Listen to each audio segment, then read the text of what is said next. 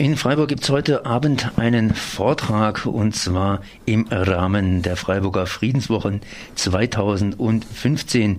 Es geht um Gewaltfreiheit angesichts des der IS-Terrormiliz. Und das ist natürlich ein interessantes Thema. Das heißt, was soll man gegen Gewalt tun? Gewalt, die überall heute in den Medien für meine Begriffe verstärkt wahrgenommen wird. Und ich habe im Studio Privatdozent Dr. Henrik Frenz. Er ist Mediator, interkultureller Trainer und ja, Nahostkenner. Und äh, insofern natürlich der Experte, um dazu was sagen zu können. Aber kann man dazu überhaupt was sagen? Heute sind wir ziemlich aufgewühlt, beziehungsweise wir werden mit Informationen eingedeckt. Und äh, was kann man da tun? Wie kann man sich da überhaupt verhalten? Es geht ja eher um eine grundsätzliche Haltung zu der ganzen Problematik Gewalt, Gewaltfreiheit und nicht um eine kurzfristige Reaktion. Genau, also einen schönen guten Tag erstmal und ja, wir sehen ja in den letzten Tagen seit spätestens Paris den Terroranschlägen, dass jeden Tag neue Terroranschläge kommen. In Ägypten, in Tunesien, jetzt aktuell. Die Großmächte, sage ich mal, Türkei, Russland, werden da reingezogen mit dem Flugzeugabschuss, von dem keiner weiß, was ist da jetzt korrekt, was ist nicht korrekt. Wir haben also im Moment eine Tendenz, die ganz stark ins Militärische geht. Der französische Präsident spricht von Krieg. Wenn man davon spricht, da muss man ihn auch führen. Da ist er im Moment international stark unterwegs, um da eine Allianz zusammenzubekommen. Verbal hat er sie schon hinter sich. Ob da praktisch noch mehr kommt von Seiten Russlands, Putins, äh, Amerikas, kann man im Moment bezweifeln. Glaube ich, äh, faktisch haben wir einen starken militärischen äh, Weg vor uns, den die Regierungen gehen, die westlichen Regierungen, glaube ich, muss man sagen. Schaut man sich an, wie die arabischen Anrainerstaaten auf den IS reagieren, sieht die Sache ein bisschen anders aus. Diese Anti-Islam-Koalition, bei der, weiß ich, Saudi-Arabien und andere Staaten mit dabei waren, haben sich nicht nur klangheimlich zurückgezogen aus dieser Koalition, sondern teilweise ganz offensichtlich. Da scheint es also gar keine Option mehr zu sein, diesen militärischen Weg zu gehen. Man kann sich fragen, warum eigentlich nicht? Ja, warum eigentlich nicht? Sagen die ganz einfach, lassen wir das mal auf sich beruhen, das wird sich irgendwie selber totlaufen und schütten da nicht weiter Öl ins Feuer hinein. Denn Putin, Putin ist ja über die Ukraine irgendwann mal nach Syrien hineingegangen, hat sich natürlich immer in diesem Gebiet auch entsprechend interessensmäßig bewegt und der Westen ist natürlich dann auch aktiv. Warum gehen die anderen Akteure da nicht auch militärisch vor? Warum sind die relativ ruhig? Also Russland hatte ja schon über viele Jahrzehnte Syrien als starken Partner, hat dort eine Basis in Syrien, wird die auch ungern aufgeben wollen, also dafür schon einiges tun, um die zu halten. Syrien kann das auch nur mit Assad zusammentun, im Moment jedenfalls. Da gibt es keinen anderen Player in dieser Richtung. Saudi-Arabien zum Beispiel ist im Jemen beschäftigt, hält sich mit dem IS komplett zurück. Und ähm, ja, die Frage, warum sind also diese Staaten militärisch nicht aktiv gegen den IS? Ist das uninteressant? Ähm, wahrscheinlich nicht. Der wurde da sehr bewusst beobachtet. Saudi-Arabien hatte ursprünglich den IS unterstützt finanziell. Da ist ganz dezidiert eine andere Haltung zu erkennen. Eine Idee wäre vielleicht, ist aus arabischer Sicht eben eine militärische Option keine mehr. Und man setzt Tatsache eher aufs Verhandeln ähm, akzeptiert, dass dieser islamische Staat möglicherweise lange Zeit in der Region bleiben wird. Und dann muss man sich mit dem arrangieren.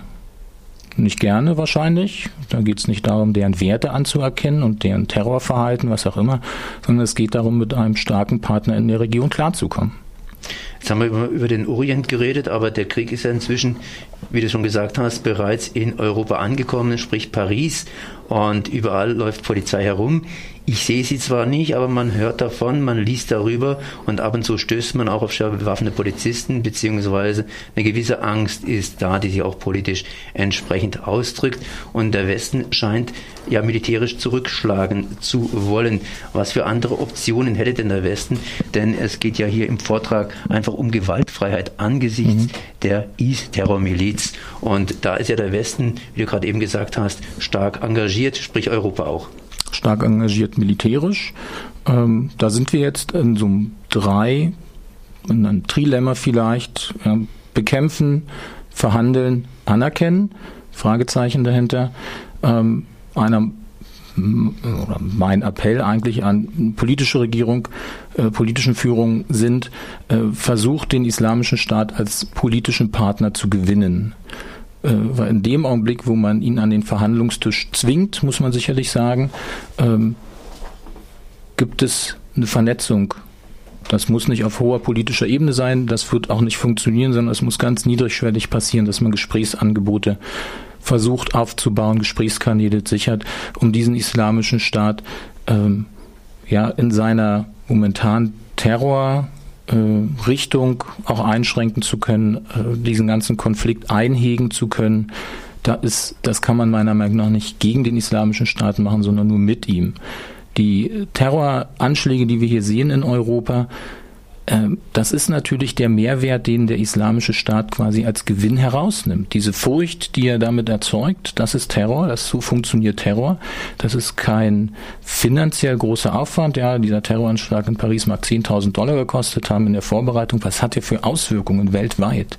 Kann man sich gar nicht vorstellen. Und dieser Terror nimmt ja nicht ab. Ähm, wir brauchen also ein anderes Konzept als dieses militärische, meiner Meinung nach. Wir brauchen Verhandlungswege zum islamischen Staat. Der muss eingehegt und eingedämmt werden. Und möglicherweise ist er Tatsache eine äh, Institution, ein Staatsgebilde vielleicht, was wir auch noch in zehn Jahren haben werden. Und in zehn Jahren lang, das haben wir in Afghanistan gesehen, wir haben die Taliban oder der Westen hat den Taliban die Taliban bekämpft, daraus ist Al-Qaida entstanden. Der Westen hat Al-Qaida bekämpft, Daraus ist der islamische Staat entstanden. Man möchte gar nicht wissen, was nach dem islamischen Staat jetzt noch kommen soll, wenn eines radikaler als das andere ist. Auf der anderen Seite, wie du es gerade gesagt hast, äh, Is, Is ist praktisch äh, radikal, ist der große Buhmann. Äh, die Flüchtlinge, die nach Europa kommen, sagen, sie sind vor der Is geflüchtet, allerdings nur 10 Prozent. Die anderen sagen, äh, wir sind vor Assad geflüchtet praktisch. Und äh, Assad ist ja wieder als, Spiel, äh, als, als Mitspieler ein bisschen im Gespräch, würde ich sagen. Auf der anderen Seite, mhm. wir haben auch nicht nur einen muslimischen Staat, sondern wir haben auch den Iran, der sich schließlich auch noch immer religiös definiert und der inzwischen ja mehr oder weniger mm, anerkannt ist. Ne? Ich würde also, das mehr oder weniger auch weglassen. Iran ist Staat, religiöser Staat, Saudi-Arabien ist ein Königreich mit allen Ländern, pflegt Deutschland diplomatische Beziehungen. Ähm, Saudi-Arabien ist sicherlich weit entfernt von demokratischen Standards, ganz sicher. Iran ebenso, auch wenn es da eine Scheindemokratie gibt mit Wahlen und so ähnlichem. Das ist natürlich nichts verglichen mit dem islamischen Staat. Wir haben, wenn wir uns auf die Region konzentrieren, die äh, großen Mitspieler Russland, wie gesagt Türkei, die USA, Europa, Deutschland tauchen da relativ wenig auf.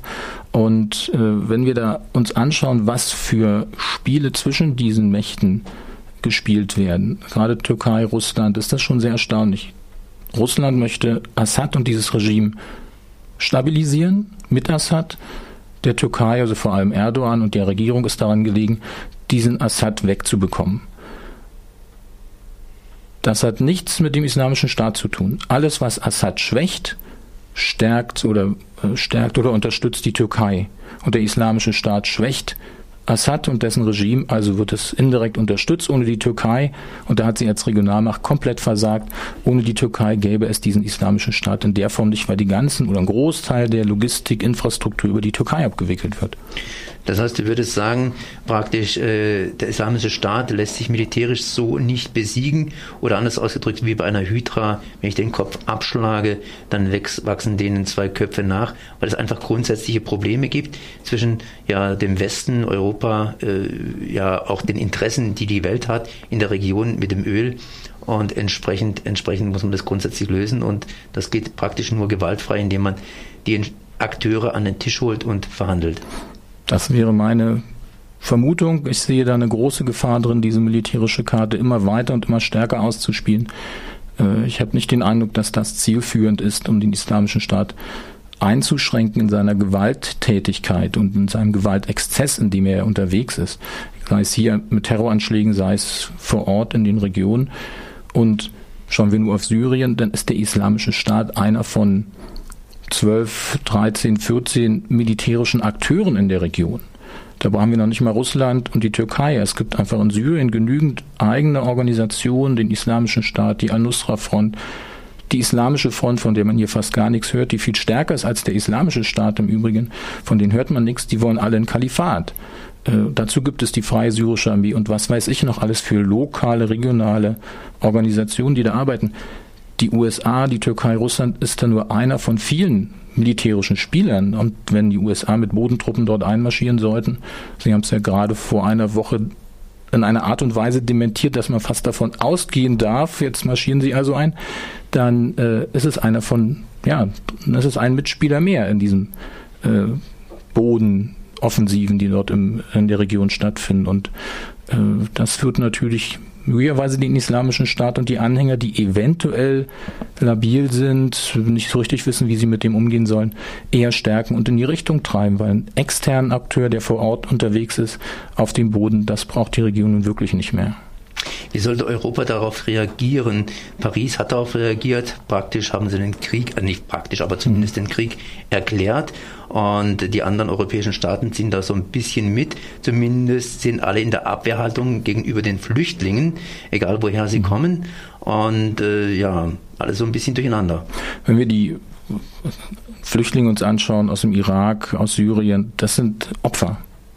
Das sind Kriegsopfer. Die kommen nicht hierher, weil sie ein Selfie mit äh, Frau Merkel bekommen, sondern sie kommen hierher, weil sie hohe Not haben vor Ort und das Selfie alleine mit ihr würde wahrscheinlich niemanden auf so einen 5000 Kilometer Trek mit äh, hoher Lebensgefahr und vielen Risiken treiben. Also da ist Not vor Ort und dass die Leute hier aufgenommen werden, integriert werden über die ganzen äh, ehrenamtlichen, professionellen Akteure, Institutionen, Staat, äh, weiß ich, Diakonie, Caritas, Deutsches Rotes Kreuz. Ähm, das ist einfach eine Situation, die es nach dem Krieg im Zweiten Weltkrieg auch gab. Da kam noch viel mehr und auch das war lokal gar nicht gerne gesehen. Ja, da kommen diese Neusiedler an nach dem Zweiten Weltkrieg. Äh, die wollte man auch nicht haben auf dem Dorf und äh, daran sollte sich vielleicht mal Deutschland erinnern, äh, dass es auch mal einen Krieg hatte und wie es da rausgegangen ist aus diesem Krieg. Heute Abend gibt es eine Diskussion im Rahmen der Friedenswoche und zwar im Hörsaal 1221, Kollegin Gebäude 1 um 20 Uhr. Ich nehme an, wie immer CT, das heißt, man sollte schon um 20 Uhr auftauchen, dass man noch einen guten Platz kriegt. Da kann man sich mit euch unterhalten. Genau, ja, wir stellen das nochmal genauer vor, ordnen das auch nochmal historisch ein, den islamischen, islamischen Staat, schauen wir auf die Großwetterlage sozusagen und diskutieren dann heiß, was gibt es für Möglichkeiten, mit diesem Staat umzugehen. Und wie heißt in dem Falle natürlich Sie, beziehungsweise du. Das ist Hendrik Frenzen, Dr. Hendrik Frenzen. Dr. Hendrik Frenz, genau. Und äh, Christoph Bessemer von der Werkstatt für gewaltfreie Aktion. Ich danke mal für dieses Gespräch. Ja, danke gleichfalls.